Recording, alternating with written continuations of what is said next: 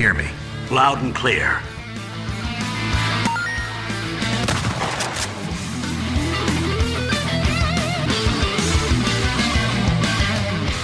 Detonado começando mais um episódio. Eu sou o Rodrigo Ferro, estou aqui com André Dias O gamer médio nunca vai estar feliz. Pra ele nada é suficiente. e Rodrigo Galho.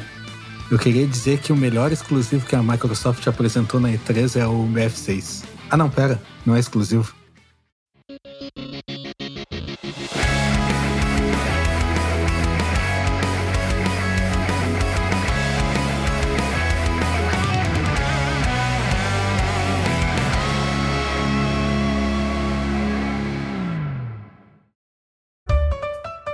Se tu tá chegando pela primeira vez aqui no podcast, nós somos o Detonado Podcast. Conversamos aí toda semana sobre games, sobre filmes, sobre séries e o que der na telha.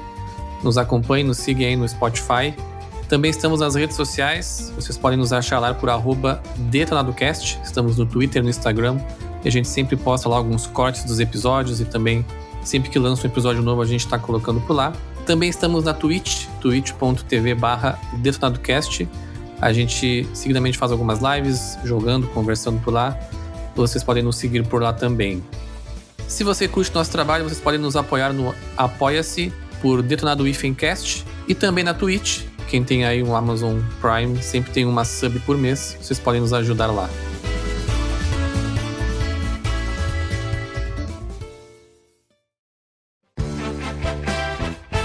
No episódio de hoje, então, vamos conversar sobre a Electronic Arts 2021. Electronic Arts. Electronic Arts. Pai, não. Não, não, é.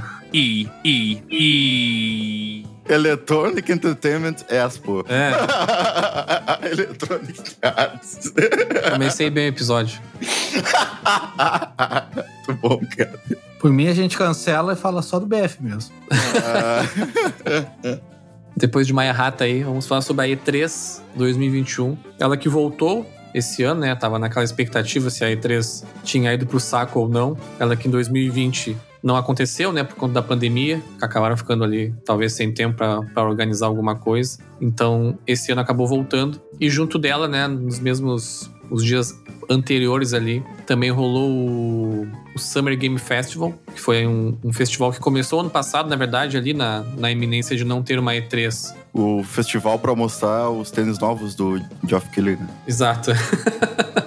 É só pra isso que serve o Summer Games Festival. Geoff Keighley que trabalha aí de alguma forma ou outra na E3, né? Já fazem uns. Desde o começo, eu acho, desde o início da E3. Que inclusive esse ano, acho que se não me engano, fez 25 anos, né? Se não me engano, a primeira edição foi em 96. Posso estar errado ou não, não sei. E o ano passado ele tinha criado essa Summer Game Festival para suprir ali, né, a necessidade de ter alguma coisa. Então foi uma reunião aí de várias empresas mostrando as novidades, tudo online. E esse ano, mesmo com o retorno da E3 nesse formato online, a gente acabou tendo também ali a Summer Game Festival uns diazinhos antes ali. Mas eu queria ouvir de vocês. Vamos falar um pouquinho das duas coisas, né? É, tanto da E3, que foi ali no sábado, domingo, segunda e terça, quanto também da Summer Game Festival, né? Que rolou na quinta e na, na sexta. Teve umas novidades bem legais também. A própria Microsoft depois acabou fazendo um, um outro evento pequeno, alguns dias depois da E3, mostrando mais algumas coisas, mais focado na parte dos developers. Mas eu queria ouvir de vocês aí o que, que vocês mais gostaram, o que, que vocês não gostaram da E3 2021. Será que ela ainda é relevante ou não pro mercado? Eu tenho dois pontos, ainda bem que tu falou sobre relevante, porque é justamente sobre isso. E talvez eu vá me contradizer nesses dois pontos, inclusive. Mas vamos lá. O primeiro é dando continuidade àquele assunto que eu falei da intro, né? Que eu não sei o que, que as pessoas esperavam de uma E3 que já tava morrendo, né? Voltou aí online depois de um ano. No meio da pandemia, com os estúdios sofrendo com o trabalho em casa e todo o rolê, o, o que, que se esperava de grande coisa, né? Porque eu acho que é. Além disso, qualquer coisa que tu vai mostrar na internet hoje em dia não é suficiente. Sempre vai ter rede. Podia mostrar o GTA 6 ali que ia ter rede. Sim. Então, é, eu fico meio assim, tipo, cara, é, eu não fui com uma expectativa alta. Eu sabia que é um ano complicado, a gente tá num momento complicado e que não ia ter grandes coisas assim. E outra coisa que eu vou dizer, é, que seria a segunda que eu digo que eu vou me contradizer, é que a indústria do AAA, ela tá meio estranha, sabe? Porque tem empresas que revelam demais, tem empresas que fazem toda uma apresentação, às vezes na primeira anúncio do jogo já mostram gameplay, já mostram tudo assim, e não me empolgam com nada. E tem empresas que mostram só o logo do jogo, às vezes, em uma imagem, e me empolga muito mais, sabe? Porque tem aquele ar misterioso, Zelda. God of War 4. 5. tem aquela coisa que tu não sabe o que, que vai ser ali. Então, tipo, cara, porque assim, Elden Ring, beleza, porra, é um puta jogo, vou querer jogar. Mas é mais um jogo da From Software, a gente sabe o que, que vai ser, saca? Zelda, Breath of the Wild 2, a gente sabe o que, que vai ser. Ah, não fala mal do Zelda. Falta aquela surpresa, tipo, pra mim, as, as pequenas surpresas, assim, foram aquele jogo da, da Bethesda, né, que eles mostraram só o logo lá do, do astronauta, como é que é o nome? Starfield. Starfield. Isso aí, porque aquele ali, cara, aquele ali deixa um ar de mistério, deixa aquela coisa assim, tipo, tu não sabe o que, que vai ser, saca? Não só isso, né? É, a primeiro, é o primeiro universo criado pela Bethesda em mais de 25 anos. Sim. 25 sim, anos. sim. É, porque o Elder Scrolls, cara, já é da, da década de 90, o Fallout também. Sim, Fallout também. Então, eu sinto falta disso. E também eu sinto falta daquelas coisas simplesmente que eu diria de pé, né? Por isso que eu digo que é contraditório, porque ao mesmo tempo que eu digo que eu tava indo sem expectativa, a E3 já foi um bagulho muito maior também, né? Mas eu não sei, eu sinto, eu sinto que talvez o público tenha mudado demais e não as empresas. Eu tenho uma opinião sobre isso, na verdade. Tu falou de aplaudir de pé. É até uma coisa que eu tava conversando esses dias. A E3, ela passou por muitas mudanças, né? Ao longo desses aí 25 anos. Ela começou como um evento bem fechado, assim, mais para investidores mesmo. E, e foi se moldando, se moldando. Aí ali nos anos, no início dos anos 2000 ali, Play 2, até inicinho do Play 3 ali, era bem uma apresentação de técnica dos jogos, assim, sabe? Tipo, eles. Os devs iam, subiam no palco, né? Tem vários clássicos, né? Vários memes clássicos. Os caras não tinham nenhuma desenvoltura, né? É, exato, é. Chamava lá o Rodrigo Galho. Galho, chega aí, semana que vem lá na E3 lá apresentar o teu, teu projeto. Pá, meu, vai ser um mundo aberto assim, com a Unreal 5 em 4K, um FPS onde é só matar todo mundo, não tem essa baboseira de história, não tem essa coisa. E não me vem com esses jogos indie. Não vai precisar ler nada, porque não vai ter texto. Acho que escolhi esse deve errado porque eu ia fazer a melhor apresentação da E3 de todas. O que eu quis dizer é que eram, eram apresentações mais técnicas. Era menos show e mais técnicas. E aí, com o tempo, é, eu não sei quando é que virou a chave especificamente ali, mas começou a, se- a virar muito mais um show, né? Sim. começou a ter banda e começou a ter Keanu Reeves e começou a ter um monte de coisa. Então, às vezes, os jogos que estavam. A minha sensação, né, é que os jogos que estavam sendo anunciados, às vezes eles nem eram tão grandiosos assim, mas a apresentação dele era tão foda que marcava muito mais do que o próprio jogo. Mas isso aí é uma mudança da indústria como um todo, acho que não é só da E3. Porque hoje em dia tudo é muito mais baseado em cima do hype, né? A indústria mudou muito, não, os jogos não eram tão mainstream, né? E quando começou a virar tão mainstream, eles começaram a colocar coisas mainstream, como show de banda, como tudo que é mainstream. Sim, sim, é. O meu ponto é que, no caso, aí, como tava nesse ápice e agora ele teve que é, ter essa mudança pro formato online por conta da pandemia e tudo mais, algumas empresas já estavam fazendo dessa forma, como a Nintendo, por exemplo, que já tinha abandonado, como é que se diz? Já tinha abandonado o evento físico, né, há bastante tempo. acho que Presencial. uns- é, o presencial, acho que uns quatro anos. A Sony também já tinha, né, em 2019 ela não participou da, da E3 e provavelmente não vai voltar. Ela também tá na- e foi pro mesmo caminho da, da Nintendo, de lançar vários pequenos teasers, né, durante o ano. Só que eu acho que um trailer atrás do outro, ele não é tão empolgante quanto um trailer atrás do outro que tá sendo apresentado num palco, entendeu? E com coisas no meio, assim, entre um e outro. Então, é- essa é a minha sensação, assim, era bem mais, pra mim, pelo menos, bem mais divertido ver a E3 quando tinha realmente uma apresentação, né? Do que agora ver um trailer atrás do outro, assim. É que a apresentação te traz um pouco de expectativa, né? Tipo, o cara fala ali, ah, nós vamos falar dessa franquia que todo mundo adora, que não sei o quê, blá blá blá. Ele já te dá expectativa antes de começar o trailer. Então, quando já dá aquele pam do começo do trailer, vem vindo o loguinho ali, crescendo, fazendo um fadinho ali, tu já, já tá com a expectativa no alto, tá ligado? Sim, E um sim. trailer atrás do outro, não, tu fica naquela. E, e os trailers são meio misteriosos demais, assim. Então, tipo, geralmente mostra o, o nome do jogo no fim, sabe? Aí eu acho que isso mata um pouco do, do hype. E eu acho que a gente tem uma romantização, porque, cara, pra mim, pelo menos, né, eu primeiro console que eu tive no launch day, assim, foi o Play 5 agora, né? Mas eu lembro dos anúncios de todos até o Play 3, começando pelo Play 3 ali, que eu já era bem. Eu tinha uma idade para entender mais ou menos. E, cara, eu, eu pelo menos romantizo muito na minha cabeça aquela imagem do. Tipo, Steve Jobs tirando o iPhone do bolso, saca? Pela primeira vez. Exatamente, é. Sabe? Porque todo o console até hoje teve, né, aquela coisa no palco do cara pegando lá o Play 3 e mostrando: olha, vai ser isso aqui. O controle, aí ele levanta lá, vai ser isso aqui. O Miyamoto tocando bateria lá no Wii lá. Isso, isso. Clássico. E, cara, o, a geração do Play 5 do Xbox Series S e X foi a primeira que não teve isso. Sim, foi mais online, né?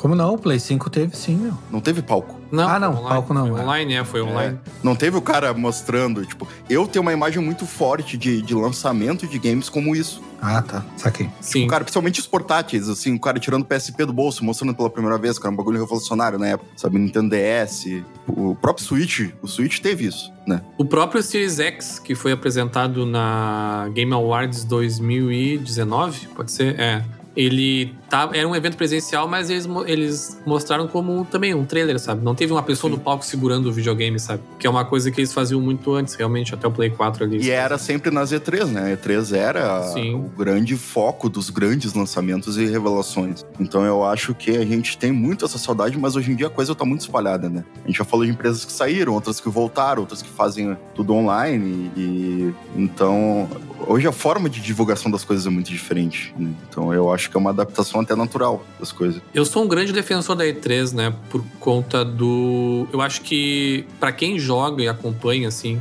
é, o mercado que nem a gente, eu acho muito legal ter esse período do ano, assim, que todo mundo para pra ver as coisas, sabe? Eu acho que quando tá espalhado assim, ah, vai ter um evento da Sony dia tal às 5 horas para falar sobre o Horizon. Beleza, a gente olha, mas olhou, tudo passou, que é, entendeu? Tudo que, é, tudo que é demais se torna não especial mais, né? Nesse caso tem duas visões, né? Tipo, tu pegar um evento, ah, Sony dia tal, que nem o Ferro falou, tal hora. Aí só o pessoal da Sony vai olhar, tá ligado? O pessoal que, que curte o fã e tal.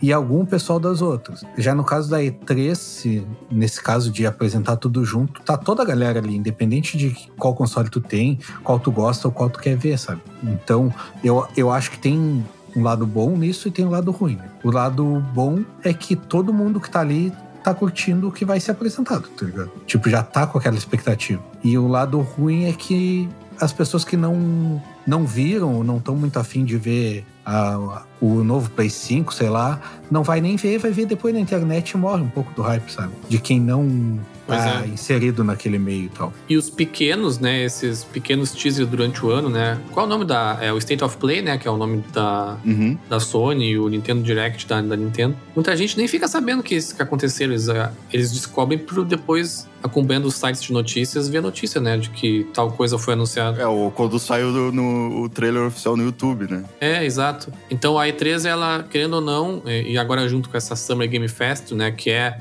um, um, aglomerado também, né, de outras apresentações, de um monte de empresa. É aquelas duas semanas ali que só se fala em videogame, sabe? É todos os canais, todo mundo fazendo live, todo mundo falando. Eu acho muito massa isso, sabe? Tipo, é um momento do ano dos gamers, assim, se juntar e começar a conversar sobre videogame, criar expectativas, ver as próximas, os próximos lançamentos. É, mas é que, é que pra mim não é tão especial mais porque a gente já faz isso o ano inteiro, agora. É, e pois é. falou, tem State of Play um, todo mês, tem Nintendo Direct, sei lá, cada tantos meses e... Então, sempre tem um hype por alguma coisa, sempre tem expectativa. A indústria tá muito grande, né? Então não se torna algo especial focado naquilo ali, porque todo ano a gente tá fazendo isso. Ainda mais a gente que é aqui, né? Que, é, que a gente tem o, o, o jornalístico, a gente que é, que é repórter investigativo de games. Jornalista sem diploma, né? Tá sempre tentando se atualizar, tirando galho, né? Uh, sempre tentando se atualizar nas coisas e então, tipo, satura, sabe? Satura, não é mais aquele coisa que tu senta uma vez por ano pra ver. É um negócio que tá sempre ali, todo dia tu tá no hype por alguma coisa. Eu pensei isso agora, né? Mas é, provavelmente faz sentido. Eu acho que comercialmente, assim, também é, existia muita pressão para as empresas de, de, de mostrarem alguma coisa na E3. E talvez, às vezes, essas empresas corriam e faziam coisas assim, né? Sim. Em cima da hora só porque a E3 precisava mostrar. E quando a Sony, por exemplo, que foi a primeira grande, assim, a Nintendo, ela saiu do palco, mas ela manteve, né, o Nintendo Direct ali no mesmo dia. Mas a Sony, em 2019, falou, cara, eu não vou participar da E3. Na época foi um um, um, puta a, bafafá, assim. Porque ela quer mostrar as coisas no tempo dela, sabe? Quando ela quiser, ela vai lá e faz um State of Play de 40 minutos só de Horizon. Daqui a pouco ela faz um State of Play só do God of War, sabe? Então ela mantém o nicho dela ali, sabe? E, e aí não precisa estar tá preocupado com uma data lá de junho, sabe? É, e o digital ajuda muito nisso, né? Porque tu não tem um lugar físico, não tem que alugar o salão no dia tal e tá lá no dia tal. É, o custo, o custo é muito menor também. Né? Ah, mas é, querendo ou não, é. Então, tipo, ah, vamos largar agora aqui, detalhe.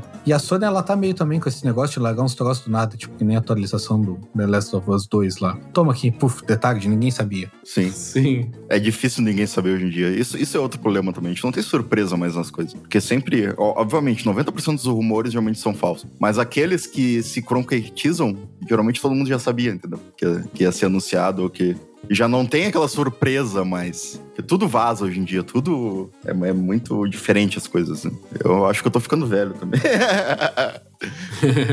Pode ser. Mas, cara, para mim a única que conseguiu, né, uh, ter uma apresentação empolgante como um todo, não só nos games, foi Devolver, que já, que já tinha esse estilo próprio. E eu acho que talvez por não ter tanta essa expectativa de empresa grande, ser uma empresa menor, jogos mais estilo indie, eles conseguem fazer um negócio mais personalizado. E aquele show deles, é, mesmo sendo gravado, é incrível. Assim. É, já faz uns bons anos que eles fazem, acho que uns quatro anos pelo menos que eles fazem aquilo ali. E, geralmente é uma continuação, né? A história vai continuando. Isso, é uma história única. Eles até zoam que é o universo compartilhado ali. Eles realmente são muito criativos nesse sentido, assim. O Cinematic. É, como é que é que eles falaram? Cinematic Universe. É, a Devolver Cinematic Universe. Isso, DCU, Devolver Cinematic Universe.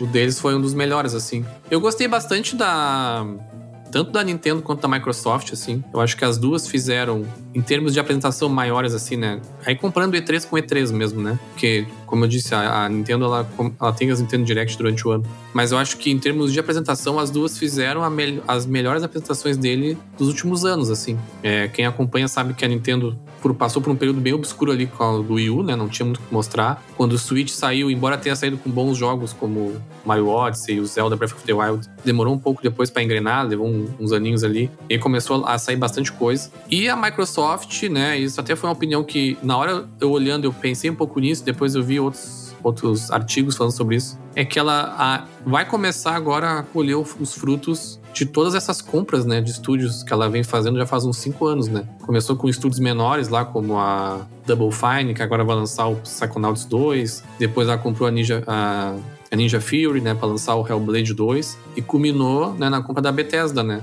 E curiosidade, né? Eu nem sabia disso. A compra da Bethesda é a maior compra de entretenimento da história. 7 bilhões de dólares que ela pagou, ou quase 8. É um absurdo, assim. É, foi mais caro do que a Disney pagou, comprou a Marvel e comprou a LucasArts, sabe? É quase o dobro do que a Marvel foi vendida, sabe? Então, os frutos têm que vir aí. Eu acho que o Starfield é um dos grandes nomes, né? Pro ano que vem. Eu acho que é o símbolo disso, né? Porque é uma IP nova uma empresa que eles compraram. É algo que vai direto pro Game Pass. Eu acho que é um símbolo grande dessa nova geração do Xbox. Espero que eles não estraguem isso. E lembrando que o Starfield ele já está em desenvolvimento antes da compra da Microsoft. Ele foi anunciado pela primeira vez faz três anos, Sim. só como um nome assim. E agora que teve um trailer e sai dia 11 de novembro de 2022, né? Já tem um ano ainda e meio. É, então, então tem uma esperança, porque foi feito antes da Microsoft cagar tudo, né? Ah, tá. Começou. Faz mal. Não, mas falando sério, eu vi o pessoal dizer que esse Starfield vai ser o Skyrim no espaço, tá ligado? Vamos ver. O pessoal fala porque a Bethesda geralmente faz RPG de mundo aberto. É, não, o pessoal da Bethesda, pelo que eu vi, né? Sim, sim. Não é o pessoal, tipo, o pessoal do meu Twitter, tá ligado? Não. a minha bolha. Sim, sim. Cara, tem, tem, tem coisinhas ali que me empolgaram também. O Starfield, eu já disse, deixa aquele ar de mistério, a gente não sabe exatamente como vai ser, se vai ser mais pé no chão, se não vai. Mas eu acho que tem um grande potencial ali, grande mesmo. Só espero que não vá para um caminho muito muito. Porque geralmente esses últimos jogos de espaço, tanto os AAA como os indies, assim, eles são, vão muito nesse caminho Minecraft. Tu vai lá, tu vai Sim. coletar recursos, tu vai construir base, tu vai fazer isso aqui, né? Não, tipo, que seja um RPGzão Bethesda mesmo, cru, assim, com, com os dois pés, saca? Será que ele não vai pra uma linha meio Mass Effect, assim? Pode ser, pode ser, mas talvez um mapa um pouco diferente, né? O Mass Effect, ele, teoricamente, não é um mundo aberto, né? Ele tem uma tela de seleção de mundo. É, tu viaja pelos planetas. Né?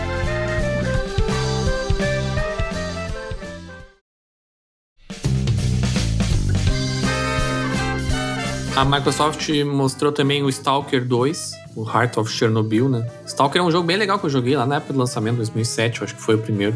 Eu joguei bastante no PC também, mas nunca cheguei a terminar nenhum dele. Ele é um FPS de terror, assim. Esse jogo me dava medo. Mais pela atmosfera, que era, e pelo gráfico, que era meio bizarrão, assim, do que pelo jogo em si. E o jogo tá bem bonito agora, esse, esse novo. Também sai no dia 28 de abril. Também sai no Game Pass. Esse foi um ponto impor- importante, né? Dos 30 jogos que a Microsoft mostrou, 27 iam sair no Game Pass, né? No Day One. Isso é uma coisa que ela né, já vem prometendo há bastante tempo. Mas até então, né? Até pela falta desses jogos exclusivos, tava demorando pra sair alguma coisa nova, né? Então era mais jogos de outras desenvolvedoras, mas agora começa a sair mais coisas exclusivas. Que até eu acho que nem é o caso do Stalker, que eu acho que ele nem é exclusivo. Mas pelo menos ele vai estar no, no Day One ali. Back 4 Blood também foi confirmado no Game Pass. É o revival aí do, do Left 4 Dead. Continuação do Plague Tale, também Plague Tale Wrecking, que é um jogo que muita gente indica. Eu tenho que parar uma hora pra jogar o primeiro, que dizem que é uma experiência muito diferente, assim. Sim. Outro jogo que foi anunciado também, sem muita informação por enquanto, é esse é o, o, o Contraband, né? Que é um jogo da Avalanche Studios, que é quem faz o Just Cause, fez o Mad Max, que são bons jogos de mundo aberto. Ele também vai ser um jogo de mundo aberto, mas não, se- não, não se falou muito mais sobre isso. Teve gameplay do BF novo, né? 2042. Que é a única parte que o Galho assistiu, né? Exato. É, é massa que o carro-chefe da apresentação da Microsoft foi um jogo que não é deles, né? Mas beleza. Quem disse que foi o carro-chefe? Porra, pra mim foi. Como assim a melhor apresentação, meu? Nossa, pra mim foi. Ah, pra mim passou assim, ó, total despercebido. É que eu não gosto, né, de, de BF, então. Tem outras coisas interessantes. O Replaced é um jogo que chamou bem, bem, bem a atenção ali, um plataforma meio estilo cy- cyberpunk, assim. É, o pessoal falou bastante desse aí, eu vi falarem bastante desse. O estilo de arte dele parece que vai ser bem massa. O 12 Minutes também, que era um jogo que tinha sido anunciado acho que faz uns dois anos. É um jogo de. tem um pouco de viagem no tempo, assim, acho que é um pouco de Dia da Marmota lá. Que ele até é estrelado pelo James McAvoy, a Daisy Ridley e William Defoe. Os três. Não sabe, É. não, não lembrava disso. E ele sai no Day One também, agora em agosto, pra Xbox. Esse é exclusivo. É, e cara, pra mim, do que foi anunciado assim já com data, o maior é o Forza Horizon. Porque eu sei, eu sei que vai ser porque Forza é Forza. Mas não me importa. Pode botar qualquer coisa com Forza no nome que eu vou jogar. É, esse vem com força na, na próxima geração. E tá lindo, né, cara? Tá, tipo, Ah, ele deu tá um, muito- ele tá muito Deu um, um ar, assim, de muito de next gen, né? O trailer dele tava muito lindo. é, ele, ele tava muito bonito mesmo. O, o único que me deu vontade de pegar o Xbox do Fel pra jogar, assim. Faz tempo que eu não jogo jogo de carro, eu parei no Need for Speed Most Wanted de 2012, eu acho. ele só não vai estar tão bonito no Xbox One S, mas, Sim. mas dá pra jogar. É engraçado que a, a Microsoft comprou a Bethesda e também anunciou The Outer Worlds 2, né? Então, tipo, teve até o anúncio do Fallout Sim, e da empresa do Outer Worlds. sim, que é a Obsidian, né? Isso. Cara, o Outer Worlds é um puta jogo. E é até bem curto até pra um RPG. Acho que ele tem cerca de 20 horas assim de gameplay com a história. Acredito que o segundo vai vir ma- mais forte agora, né? Ele não é exclusivo a princípio, mas um não Sim. era pelo menos. Mas é um puta jogo, assim, vale bastante a pena. E tá até hoje no Game Pass o primeiro. É, tem muito desses que a gente fala, que tá falando que não é, né? Mas é, a questão de ter no Game Pass Day One, é, pra mim, torna exclusivo. É, um desconto bom, né? Tipo, Back 4 Blood tá 300 reais no Play. Sabe? sim, joga ele por 30 reais. sim, sim. Por mês. É, mas dependendo do jogo, tu vai jogar e não- depois tu pode tirar fora. Tem mais umas coisas que ninguém se importa, tipo Age of Empires. Quem é que vai jogar Age of Empires em 2021? Pô, mas RTS tá meio, tá meio fora de moda, né? Mas o Age é legal, cara. Ah. Eu brinco, eu brinco, eu jogava bastante, mas eu acho que é um jogo que hoje em dia a mecânica de RTS ela tá meio datada, tá ligado? Para os padrões de, de game de hoje em dia, saca? Eu queria ele no console, mas eu acho que não rola, né? Ah, não, acho que, não, mas acho que ele vai rolar no Xbox. Ah, não, vai sim. É, nossa, vai ser uma bosta.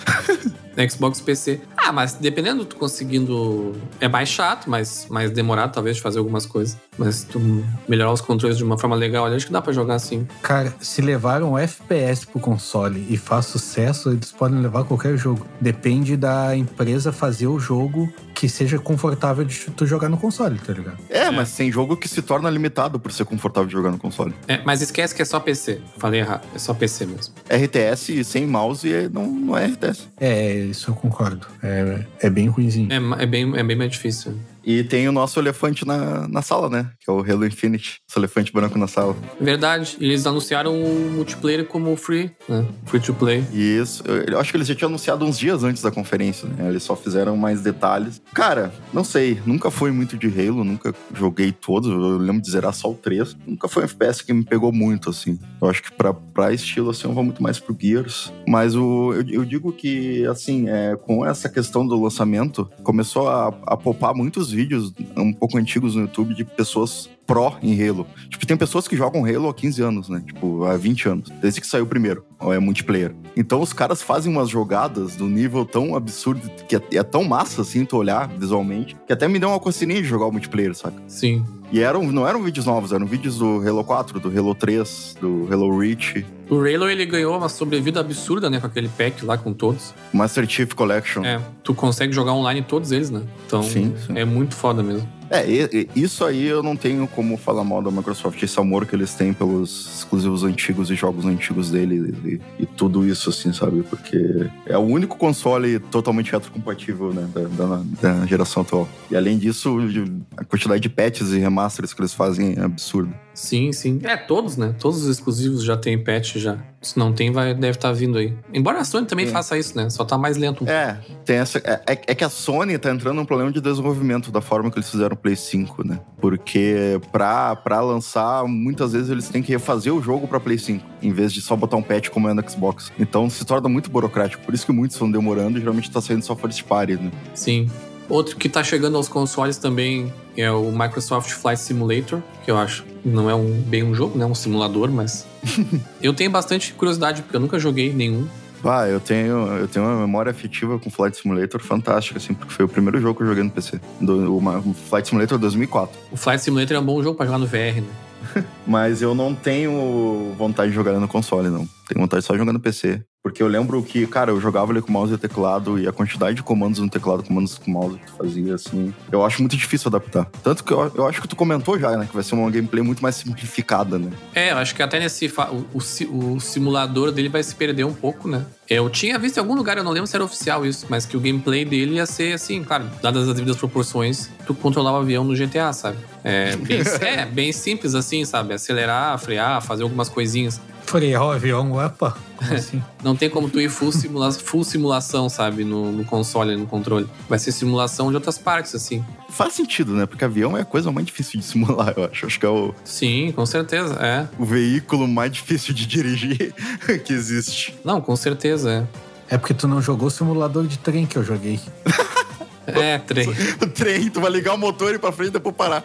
Não, tá louco? Tem bagulho de pressão, cara. Eu fiquei, eu e um amigo meu, uma hora e meia, eu acho, conseguimos fazer o trem andar dois metros. É verdade, trem deve ser difícil também. Mas, cara, eu vou experimentar o Flight Simulator. Deve ser um jogo legal de relaxar, assim. Sentar no sofá e vi- eu vou viajar pra Paris, sei lá. Fica ali viajando. É, eu tenho saudade dos meus tempos de Cessna. Eu lembro dessa Cessna 152 no Flight Simulator 2004. É, eles lançaram também o patch do Top Gun, né? Esse vai ser massa. É, acho que lança junto, na Vai verdade. poder ser o Tom Cruise do Flight Simulator. Ah, sim. Porra, isso aí é massa. É massa mesmo, mano. É, se eu fosse jogar, que não vai ser o caso, eu ia comprar uma jaqueta de brim, um Brim, óculos. de brim. É, De brim é foda. jeans, tá? Uma jaqueta jeans. Eu sou velho, cara, me deixa. Aí eu vou. Eu compraria uma jaqueta jeans, um óculos aviador, porque o cara tem que entrar no clima pra jogar, né, meu? Mas eu não ouvia de brim acho que faz uns 15 anos já.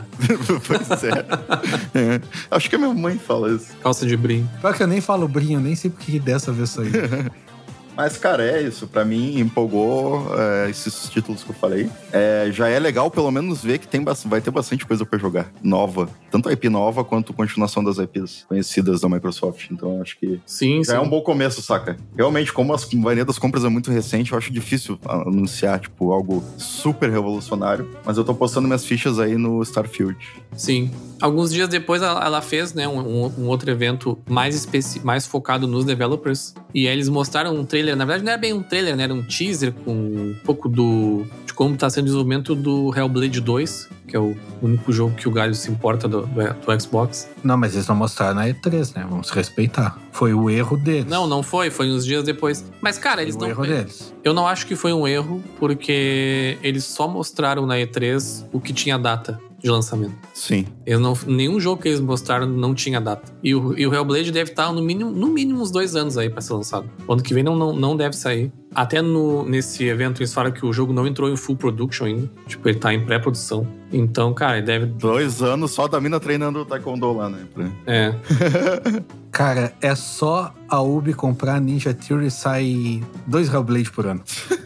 Aí virar uma bosta. Sim, sim. Com uma torrezinha pra tu li- liberar o mapa, pra. Isso.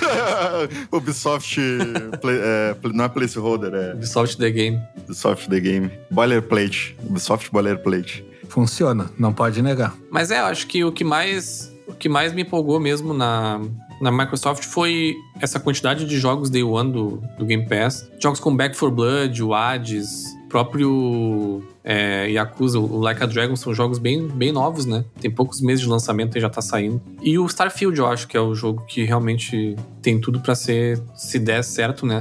tem tudo pra ser um dos grandes jogos do ano que vem, assim. Eles ainda anunciaram mais uns dois ali, teve o... que não teve muita coisa, o Atomic Heart, aquele que também é um, um FPS exclusivo. Ah, o é, esse jogo é russo, né? Não é? Eu acho que é, não deu pra ver muita coisa. Cara, esse jogo é uma, é uma loucura absurda. Esse passa, né? Esse passa na União Soviética. É a coisa mais psicodélica que eu já vi numa E3. O cara dropou dois ácidos e foi, foi desenvolver esse jogo.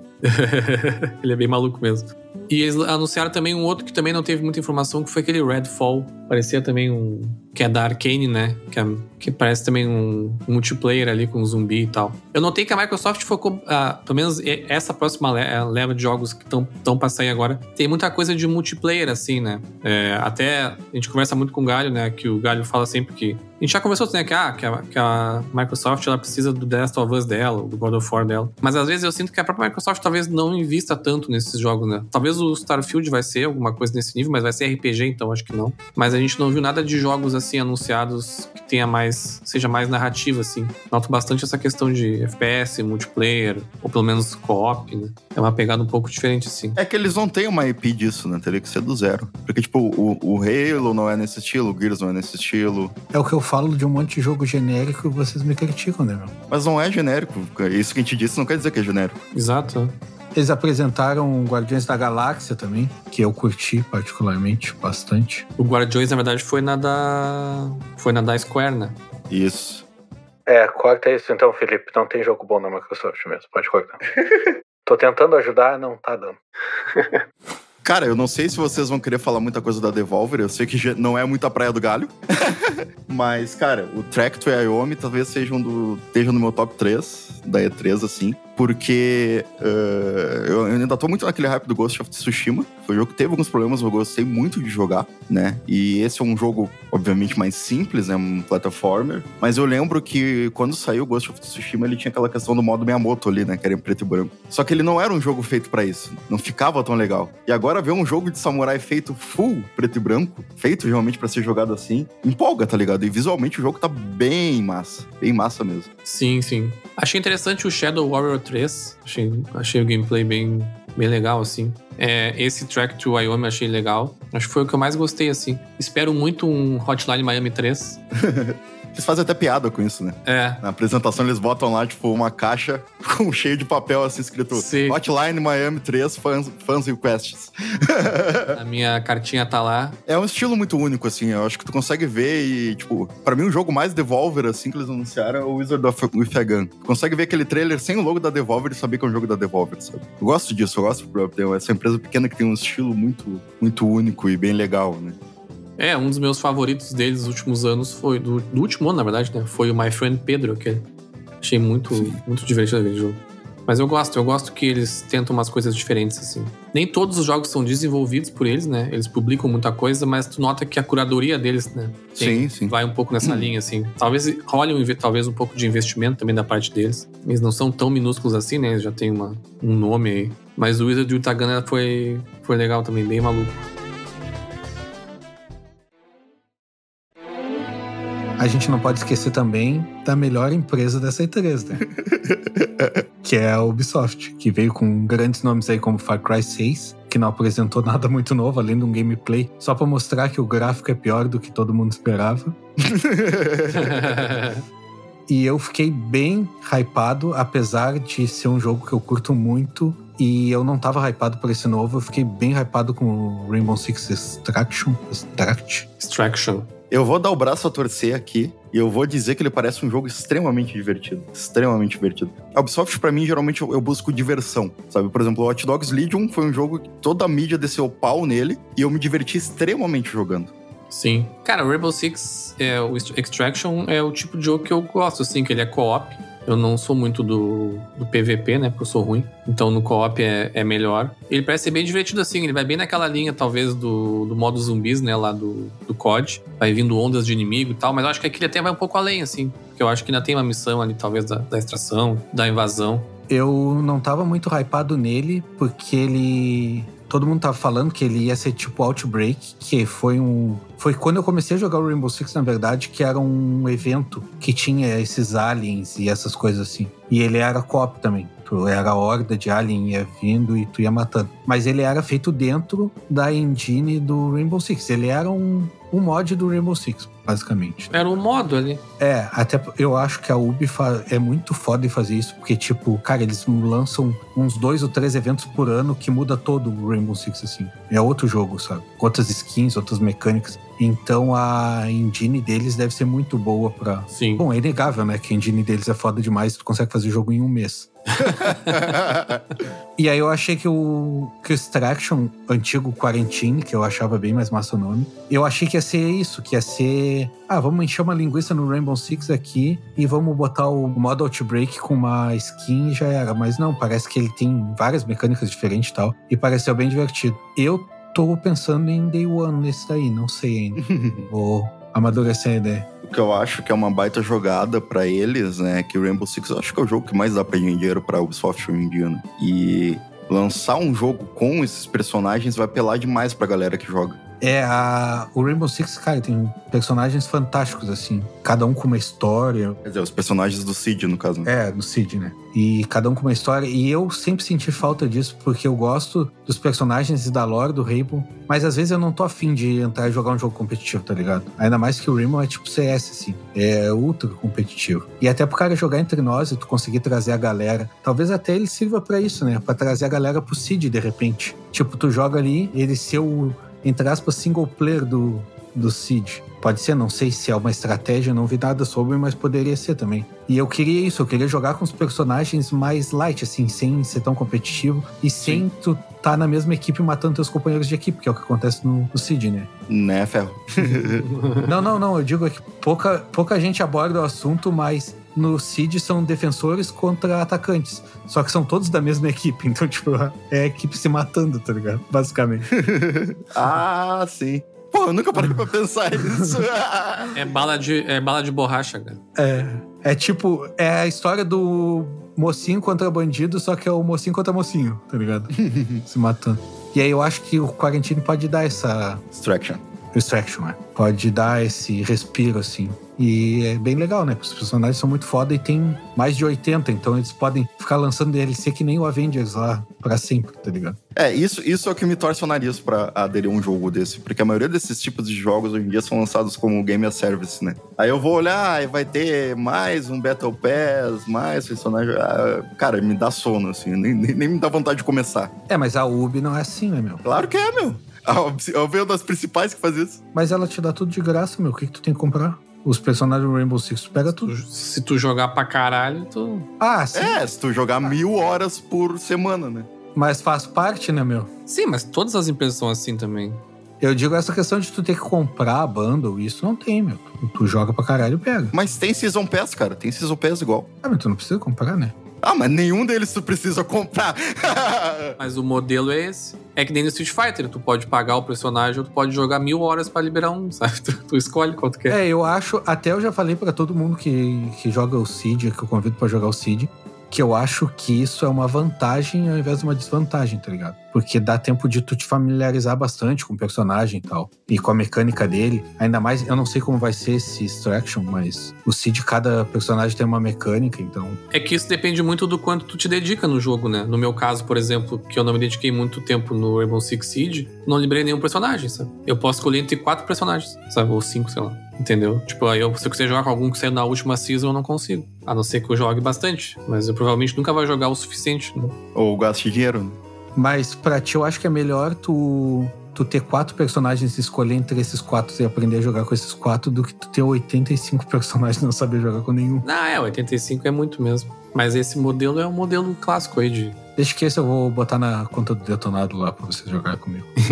Não, mas, cara, o Extraction eu quero muito jogar. Eu sou muito fã de co-op, né? Eu não sou muito de PVP, porque, de novo, eu sou ruim, então ma- mais me frustro do que me divirto. Mas co-op eu sou parceiraço de jogar. Jogo bastante. Adoro jogar o Ghost Recon, gosto de jogar o The Division, esses jogos assim. É, outros jogos que eles falaram, que o ferro se molhou todo, é Tartarugas Ninja no, no Brawlhalla. No Brawlhalla, é. Esse é legal mesmo. Pô, Brawlhalla é um joguinho legal, cara. Não sei se tu, tu ia curtir, talvez, jogar. É legal deixa gente jogar de galera. Podemos combinar uma hora. Eu gosto. A gente pode jogar. Ele vai na- bem na linha do, do Smash Bros, assim. E assim como o Smash Bros, ele também bota um personagem pra caralho. Ele é Super Smash Bros. piorado.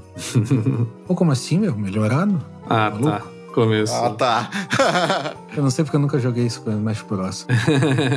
Eles falaram do Rainbow Six atualização lá, que eu achei muito tempo pra botar um crossplay, que é pra 2022, lá metade de 2022 eu acho, entre os consoles e PC era crossplay com Stadia, sei lá, alguma coisa é assim. com Stadia e outro bagulho que é pior que o Stadia. Ah, o da Amazon, né? O da Luna. Amazon, lá, o Luna. É, isso aí. É tão Isso é legal que é tão bom que ninguém lembra que ele existe. O bom disso pra ti, pelo menos, é que tu vê que eles vão manter os investimentos no Rainbow Six por bastante tempo, né? Porque se eles estão eh, planejando crossplay pro ano que vem, o jogo tem pelo menos aí mais uns 5, 6 anos de, vi- de vida. aí. Mas claro, cara. O Rainbow Six é pra sempre, meu. É o jogo que mais dá dinheiro pra eles, cara. Sim, é. Olha a quantidade de campeonato e coisa. Sim. É o Rainbow Six é pra sempre. Eu temo que isso possa ser a morte do Rainbow Six, porque a galera que joga, pelo menos console com console vão aceitar, mas console com PC, a princípio não tem, mas uma hora vai chegar e não vão querer jogar, tá ligado? Porque não é um jogo que, que dá pro cosplay, tipo um COD. Eu acho que não vai ter, porque eles estão investindo em campeonato pra console também. Então eu acho que eles vão manter separado isso, pelo menos. É, é, é, também faz sentido porque é outro, é outro jogo, né, o de, o de PC. Tem muito, muito mais vantagens que tem no de console. Tipo, no de PC tu joga a C4 mais longe. Isso daí é uma baita desvantagem quando tu tá jogando. Tem um monte de nerf pro, pro console. Mas vamos ver, meu. O Rainbow Six tá aí dentro dos nossos corações. Não, que- pera, só do meu. aí outro que eu achei interessante que eles falaram, não sei se vocês lembram, o Rocksmith. Eu achei bem massa aquela ideia de tu poder jogar no, no celular e, e no monte rolê. Sim, sim. Achei bem legal. Não gostei tanto que ele vai ser uma assinatura. É, Geralmente essas coisas vêm pro Brasil bem caro ou nem vêm quando é assinatura. Mas eu achei bem interessante a ideia de tu, pô, tu tem o instrumento, tu assina. Bom, tu assina, né? Ou tu no meu caso eu preferia comprar. E aí tu joga pelo celular ali, vai. Só que eu não sei a questão da, da internet só. É se eles fizerem que nem eles fizeram com o Just Dance Now lá e liberarem, tipo, algumas músicas free, talvez pegue. Se for só assinatura direto, cara, aí não, nem eu acredito muito. Eu acho que não vai pegar. É uma coisa que me interessa, até tenho vontade de testar e jogar. Mas é que é um nicho de jogos que já morreu faz anos, né? Pois é, Jogos de música já morreram, ó, há muito tempo. que é uma pena, porque eles eram bem divertidos. É, jogos de instrumentos, né? Porque o Just Dance tá bombando aí, tem campeonato e um monte de coisa e bomba demais, né? Sim, sim, jogos de instrumentos. É, eu acho que tem um nicho bem grande. É que o Rocksmith ele vai pra outra pegada, eu acho, né? É, eu acho que os instrumentos morreram também muito porque pra te jogar legal tem que ser com instrumento, tá ligado? O Rocksmith, o cabo é caríssimo, não, não faz nem sentido. Então, talvez a minha esperança que eu tive nesse é ser pelo celular ele ser mais acessível e talvez o pessoal aderir mais. Eu vou dar uma testada, né? Porque pelo celular. É, eu acho que tu pode usar até o microfone do computador, então tu pode usar uma. Se tiver uma interface de áudio, um bagulho assim, tu pode conectar normal. Não- acho que não vai ter cabo específico pra ele dessa vez. É, mas o cabo segue valendo ainda, né? Sim, sim, se tu tem, tu pode usar, normal. É que o cabo é só uma interface, na verdade, né? Ele só converte um sinal de P2 ali pra USB. De P10, na verdade. É como qualquer outra interface de áudio. É, e o carro-chefe da apresentação da Ubi, acredito eu, pra mim foi o Extraction, mas eles acham que foi Far Cry 6. Eu achei bem meh, achei bem ruimzinho. Eu, eu fiquei meio empolgado com o com o vídeo lá, com a cutscene e tal, mas quando eu vi a cara e aquele gráfico de Far Cry, eu não fiquei com muita vontade de jogar, não, confesso. Pois é, não parece ter tido uma evolução muito grande do 5. Parece que tá pior, na verdade. É, nas cenas, naquela cena do barco ele tá bem feio mesmo. É que, na verdade, é o estilo do Far Cry, na verdade. Não é que é pior. Não, mas mesmo com a direção de arte estilo Far Cry, eu tô achando isso. É, tá feio igual. É, porque a direção de arte do Far Cry eu nunca achei muito bonito. O 5 ele foge um pouco da direção tradicional de arte do Far Cry, né? Sim. Sim, ele é, já é, tá- mais, mais limpo, assim, parece. Menos saturado, sabe? As cores e tal. Esse daí eu achei bem saturadão, não, não curti muito. É, mas mesmo, mesmo naquela pegada tá, tá bem feio. Não, não achei bonito. No gameplay tava mais bonito, na cidade ali e tal. Mas nas cutscenes ali tava meio, tava meio sim- simplão, assim. É, apesar de que tem umas. Eu achei umas mecânicas bem massa que tu pode fazer arma com qualquer coisa. Então, tipo, tu faz arma com CD. Tem aquela arma com CD que ele fica jogando CD nas pessoas. Ah, é divertido. Quem gosta de Far Cry gosta Vai ser dessa... um bom e velho Far Cry, cara. Eu acho que não tem erro, não. Eu gosto de todos, né? Não, não é, tipo, meu jogo favorito, mas é, são bons jogos. Sempre me divirto jogando. É, não, eu gosto também, mas, cara, eu não vou jogar ele no lançamento, por exemplo. É, não, não é um jogo que me chama atenção pra jogar no lançamento. Até porque eu nem joguei o 5 ainda. É, eles falaram que vai estar bem grande isso aí. Eu só, eu só tenho duas palavras. Eu passo. Mas pra mim, o, o, o- pra mim, a melhor apresentação do- da, da, da Ubisoft foi o. Né, contrariando completamente o galho. Foi o Mario Plus Rabbids 2 lá, o Sparks of Hope. Ah, o Galho vai, vai, vai ter um aneurisma agora. A Ubisoft sempre foi uma grande incentivadora da Nintendo, né? No Wii U lá, ela começou investindo bastante, teve alguns jogos bem legais, exclusivos, que acabou depois não ficando mais exclusivo, né? Porque deu errado o videogame, mas pelo menos eles tentaram. E essa franquia aqui é basicamente o XCOM do Mario, né? juntando com esses personagens aí do Rabbids. Cara, o primeiro é muito foda, e esse segundo aí também tá com cara de ser melhor ainda. É, esse é o único jogo assim que eu olho de todos apresentados ali que realmente me dá aquela vontade de jogar. Vai, eu quero jogar Day One. Esse eu vou, vou pegar também, porque eu gostei bastante do primeiro.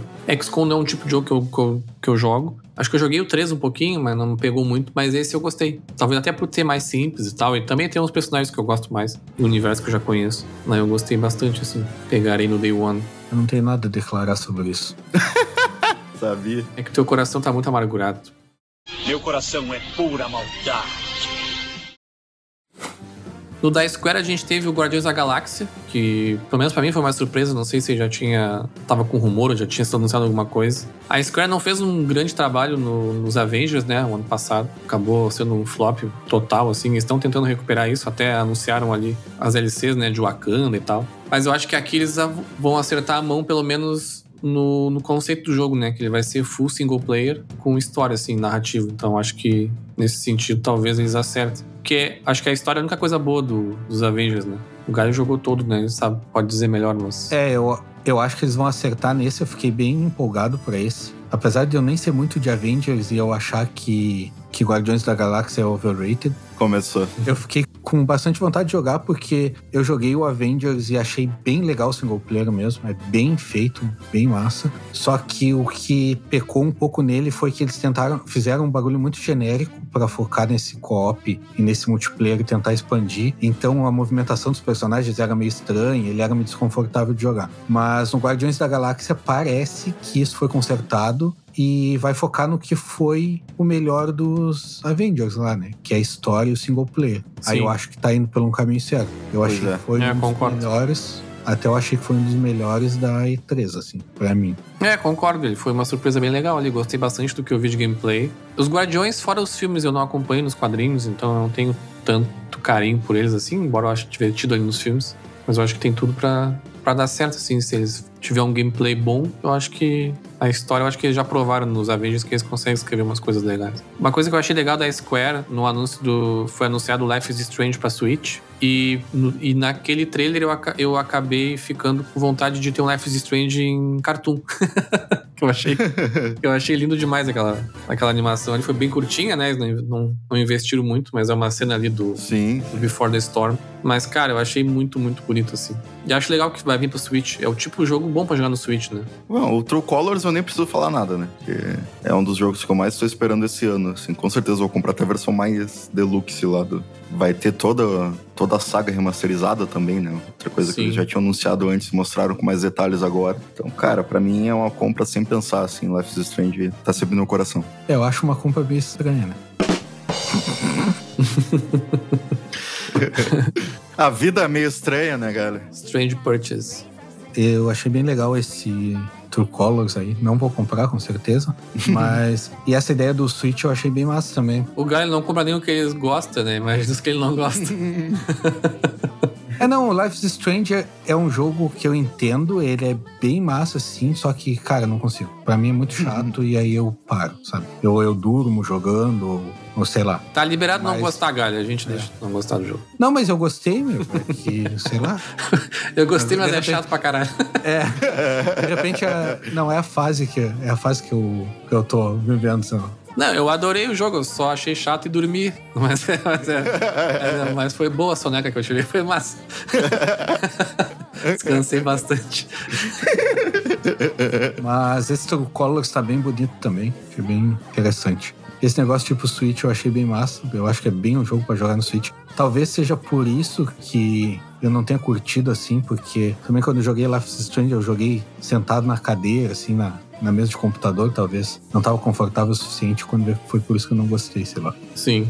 Teve aquele Final Fantasy novo lá que ninguém se importa, que o cara falou 20, 280 vezes Chaos no trailer. Qual é esse Final Fantasy? Eu nem lembro desse. Paradise Final Fantasy Origin. Hum, nem lembrava desse. Porque ninguém se importa, né? O André acabou de falar. Ninguém se importa. Nem lembrava Não, desse. é uma daquelas histórias paralelas, não é da, da linha principal. Estranho até porque eles já tinham anunciado o Final Fantasy XVI, né? Mas não mostraram nada na E3.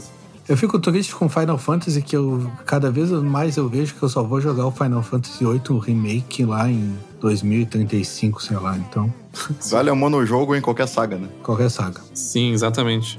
Pegando aqueles anúncios lá do começo, né, que nem conta como E3, mas a gente tá falando de tudo aqui, que foi da Summer Game Fest, foi o primeiro na quinta-feira, foi vários anúncios aleatórios, assim, de várias empresas. Três me chamaram bastante atenção, assim. É, o primeiro foi da versão de diretor do, do Death Stranding, que, cara, eu achei genial ali a, a alfinetada na, na Konami que o Kojima deu, assim. É, fiquei triste que não, não anunciou nada novo, né? Death Stranding é um jogo que eu gostei bastante, mas não sei se eu tenho vontade de jogar ele de novo numa versão diferente ou com algumas coisas adicionais. Eu queria mesmo uma IP nova do, do Kojima, que provavelmente ele deve estar trabalhando, mas não deve vir nada aí nos próximos dois, três anos. É, ele tá soltando vários rolês no Twitter lá, várias piadinhas, vários easter eggs lá. Eu não Ah, tava rolando todo um rumor que ele vol que voltaria Metal Gear Solid por uma outra empresa. Cara, tá uns bagulho muito louco no Twitter.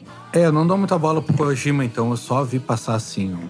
Tem a galera que acha que ele tá fazendo. O Silent Hills, é isso. Isso, era, era o Silent Hills, não era o Metal Gear Solid. Era isso aí. Então eu já nem sei nada. Parece que ele tava fazendo secretamente por uma outra empresa lá e, e- e- em parceria com a Microsoft, com a, com a Sony, né? Exato. O André falando Silent Hills, aí eu escrevendo Bloodborne errado lá. Mas é Silent Hills, É cara. Silent Hills. Silent Hill. Não, é Silent... não, o- esse o- último o- era Silent o Hills. que ia sair, o que ia sair dele é Silent Hills. Ah, que bosta. Bom, o Kojima consegue cagar em tudo, até no nome do jogo mesmo. Ok. Não vem me corrigir quando tô certo. Não, era Silent Hills. Na verdade, ele saiu como PT, né? O Playable Teaser. Aí quando tu terminava, ele fazia o anúncio do jogo. Inclusive, era uma boa jogada com o nome, né? Pra, pra fazer um reboot, assim, da série. Exato. É, se ele terminar esse jogo, ele vai, vai derrubar o mercado de consoles com o, o PT instalado. Verdade. Teve o Elden Ring, né? Que finalmente foi revelada a data de lançamento, né? Sai em janeiro de 2022. Não me chamou muita atenção, assim. Me pareceu só mais um Dark Souls da vida. Talvez com o mundo aberto ali, tem o personagem andando a cavalo e tudo mais. Eles não comentaram mais nada, né? Do, do envolvimento do George Martin, né? Eu vi que era ele escreveu vários contos pro jogo, então acho que esses contos devem fazer. Ele deve fazer parte do- da criação de universo ali. Acho, que ele não deve ter escrito a história ou o enredo do jogo. Mas é sempre interessante, né, ver um lançamento da From Software, é claro, né, das empresas mais conceituadas dos últimos anos. Mas pelo que eu vi de gameplay ali, não, um pouquinho que apareceu, não me pareceu nada, diferente, assim, do que ela já fez antes. É diferente do que foi alguns anos atrás quando ela anunciou o Sekiro, né, que foi realmente uma, uma mudança, assim, em vários aspectos mas não me chamou tanto atenção. É, para mim chama mais atenção porque é o estilo que eu mais prefiro, assim, deles, né? Eu não, não, não consegui entrar tanto no Bloodborne, o Sekiro nem joguei ainda, mas o estilo todo mundo diz que tá saturado ali, é fantasia, Idade Média, né, armadura gigante, espada, para mim ainda é o preferido estilo de RPG, assim, sabe? Sim. Outro jogo que me chamou a atenção, mas na verdade meio negativamente, foi aquele The Ana Cruzes, que ele é tipo um Left 4 Dead lá, um ZT que vai entrando numa nave. Eu achei legal o conceito dele, assim, direção de arte, que é uma coisa, aquela questão meio futurista retrô. Mas eu não sei, o gameplay ele tá, é tão estranho que parece um jogo Parece um jogo inacabado, assim, uma coisa estranha, as movimentações dos personagens, tudo tão simples assim. Ele tá com um cara de jogo que vai sair, já vai ser lançado um pouco atrás dos outros, assim. Principalmente com Back 4 Blood aí vindo nessa mesma pegada. Não acho que vai, vai vingar muito, assim. Não sei se vocês lembram desse aí, porque. Não, nem lembro desse. é, era um jogo tipo de, de FPS dentro de uma nave espacial. Tu vê que é co-op, assim, tá matando ondas de, de ETs. Vai aparecendo. Eu achei bem, bem simplão, assim.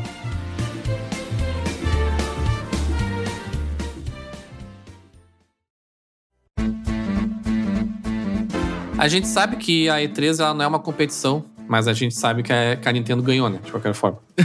é uma competição, mas, né? Porque a Nintendo ela é 8 ou 80. Ou ela não mostra porra nenhuma, e aí chega depois a pedir desculpa lá no pessoal. Ah, desculpa, pessoal, a gente não tinha nada pra mostrar. Ou ela mostra tudo de uma vez só e deixa o pessoal maluco, né? A Nintendo ela não costuma fazer muita hype nas coisas. Ela, quando ela anuncia um jogo, e essa E3 provou de novo isso, ela anuncia um jogo quando o jogo tá menos de seis meses para ser lançado. Os únicos dois jogos, na verdade, são três jogos que eu lembro agora que ela tá fazendo hype. Um é o Zelda, né? Breath of the Wild, que eles quase que se forçaram a fazer um hype dele uns dois anos atrás. O Bayonetta 3, que tá em desenvolvimento há uns 20 anos, eu acho. E o Metroid Prime 4, que tá em desenvolvimento há uns 30 anos. Desde, desde o Super Nintendo ele tá sendo anunciado. Tanto que eles anunciaram outro Metroid agora e não anunciaram o Prime, né? Mas fora isso, é sempre assim, tipo, por exemplo, teve um, um, anúncio que eu gostei bastante nessa agora, que foi o Mario Party Superstars, que ele é um Mario Party que volta nas origens do Mario Party, né? Eu que joguei muito Mario Party no Nintendo 64. Acho um puta de um jogo multiplayer, assim. Principalmente para convidar os amigos ficar bêbado e ficar se divertindo. Ele já foi anunciado na E3 já vai ser lançado em outubro já, sabe? Ninguém nem sabia que ele estava sendo desenvolvido. Então a Nintendo é um pouco assim, ela fica quietinha na dela, até porque ninguém sabe o que, que rola nos... Ninguém conhece nenhum dev da Nintendo, né? Eles... Se tu procurar no LinkedIn, tu não acha nenhum. é por isso que eles não falam inglês. É, exatamente. É pra não vazar informação. ah, agora faz sentido. Tudo se encaixa agora. Mas, cara, teve muita coisa third party, que eu acho sempre maravilhoso coisas third party indo pro Switch, porque é uma forma diferente de tu jogar os mesmos jogos, né? E muita coisa AAA anda indo. O próprio Doom, pra mim, foi a maior surpresa quando, uns anos atrás, eles conseguiram portar pro Switch e continuam agora, vão levar o Life Strange, que é um jogo interessantíssimo pra ter portátil, né? Vai, vai ter o próprio Guardiões da Galáxia no Day One também no Switch. E... Sim, Dragon Ball Kakaroto, que não foi, não fez muito sucesso, mas é um bom jogo. Eu joguei ele. Também tá, tá vindo pro Switch. Ah, mas Switch é Japão, Dragon Ball é Japão, né? Exato. Dragon Ball não faz sucesso aqui, mas no Japão vende qualquer coisa. Vende até vibrador do Goku lá. Estranho não ter tido ainda, né, esse daí. Pior que eu acho que o Dragon Ball é mais famoso no ocidente do que é no, no Japão. Não, não, é bem famoso lá no Japão. É? Tem certeza? É, sim. Pelo menos foi o que o Naoki me falou. Não sei que ele me mentiu. é bem provável também. Como toda apresentação da Nintendo, né? Ela precisa anunciar algum personagem do Smash Bros. Sim. Pra nossa sorte, dessa vez não foi uma apresentação que era só isso, né? Que já teve no passado. o Galho ia furar os olhos se ele tivesse visto essas a E3, a Nintendo na E3 uns três anos atrás.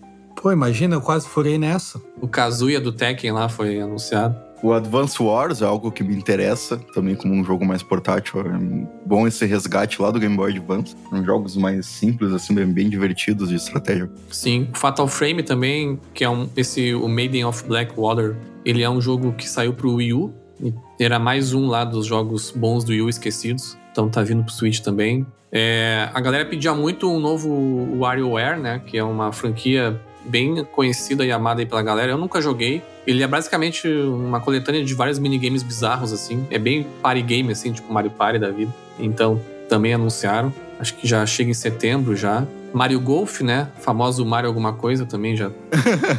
Sempre tem, né? É o FIFA, é. É. o FIFA da Nintendo. É, tem o Mario, Mario alguma coisa. Mas eu acho que os dois principais anúncios da Nintendo que foram a cereja do bolo, acho que foi o Metroid Dread, que a galera pede muito, muito, muito, né? Um Metroid 2D pra Nintendo. E tem esse Metroid Prime 4 sendo desenvolvido aí há bastante tempo. É, mas o Prime é 3D, né? Prime é 3D, é verdade.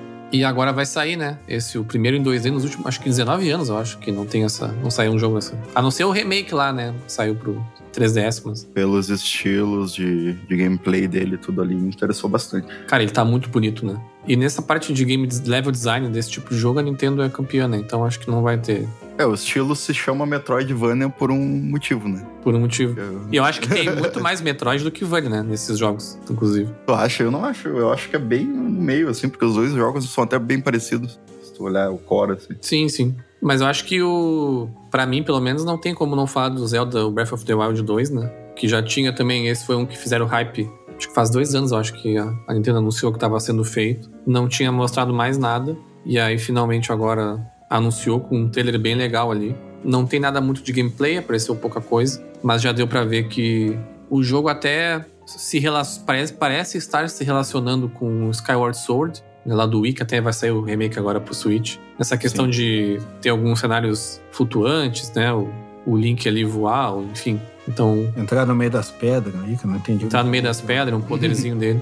O Breath of the Wild é muito interessante pela mecânica. Se tu pega no YouTube, tu começa a ver os vídeos dos caras, como eles derrotam os monstros. Tem tanta coisa diferente que dá pra fazer naquele jogo. E agora, tendo mais mecânicas ainda, me empolga mais ainda. sabe? Eu acho que eu nunca vi um vídeo do Zelda que o cara que tava jogando fazia a mesma coisa que eu fiz, assim. É sempre diferente. Cada pessoa joga realmente de um jeito. Sim, né? Porque o cara sabe jogar, né?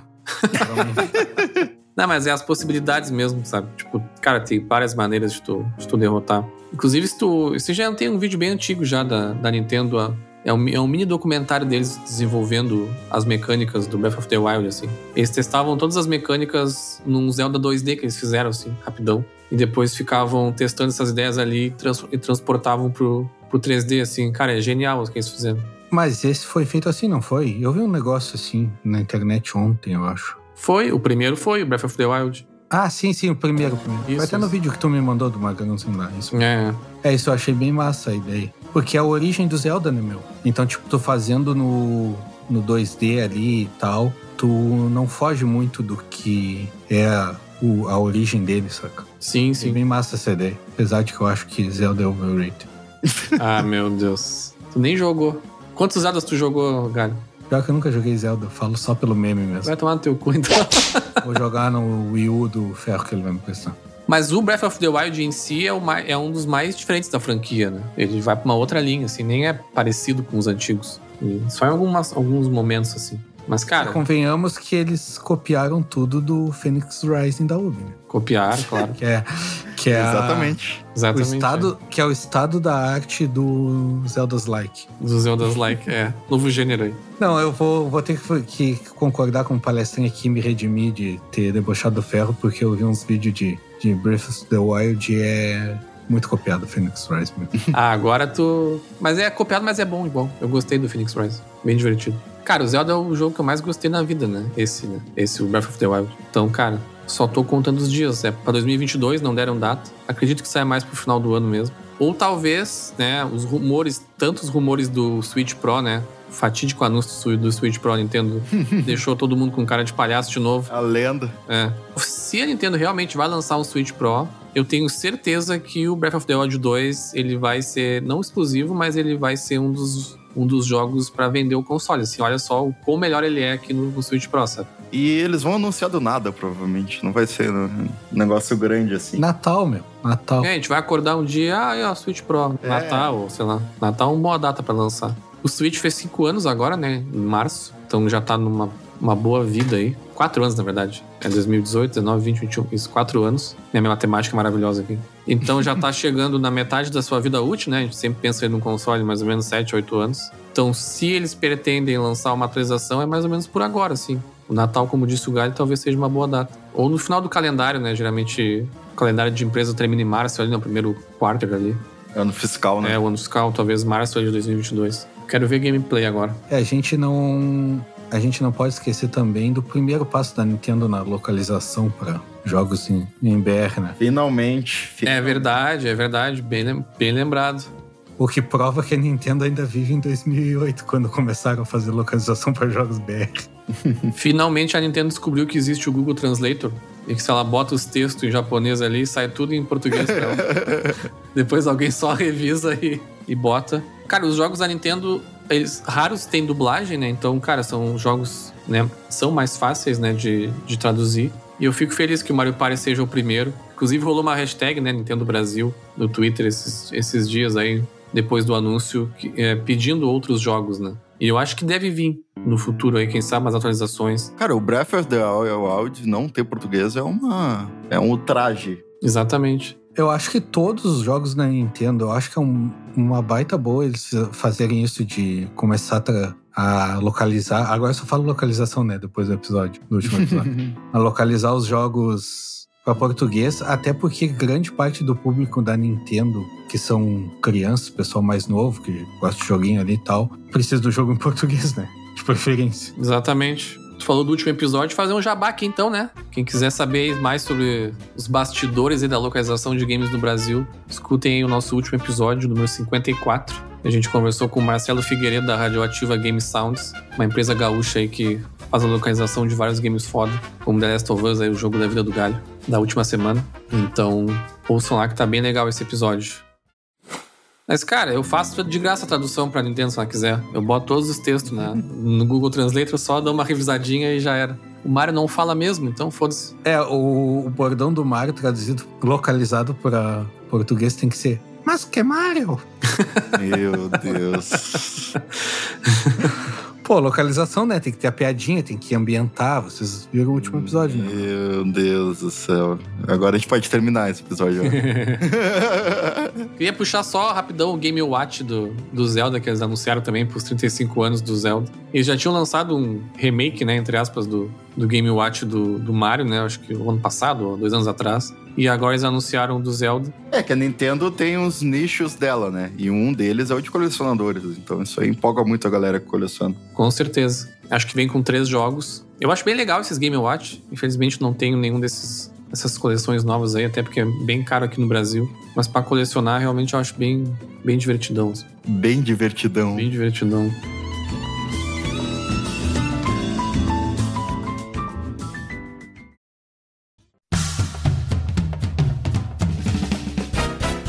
Pra fechar, então, fica a pergunta que a gente fez no começo do episódio. Será que a E3 ainda é relevante em 2021? Será que ela vai voltar, né? A E3 do passado em 2021, aí depois com, com vacina, com tudo voltando ao normal? Ou será que ela vai abraçar esse formato digital aí e ficar pra sempre?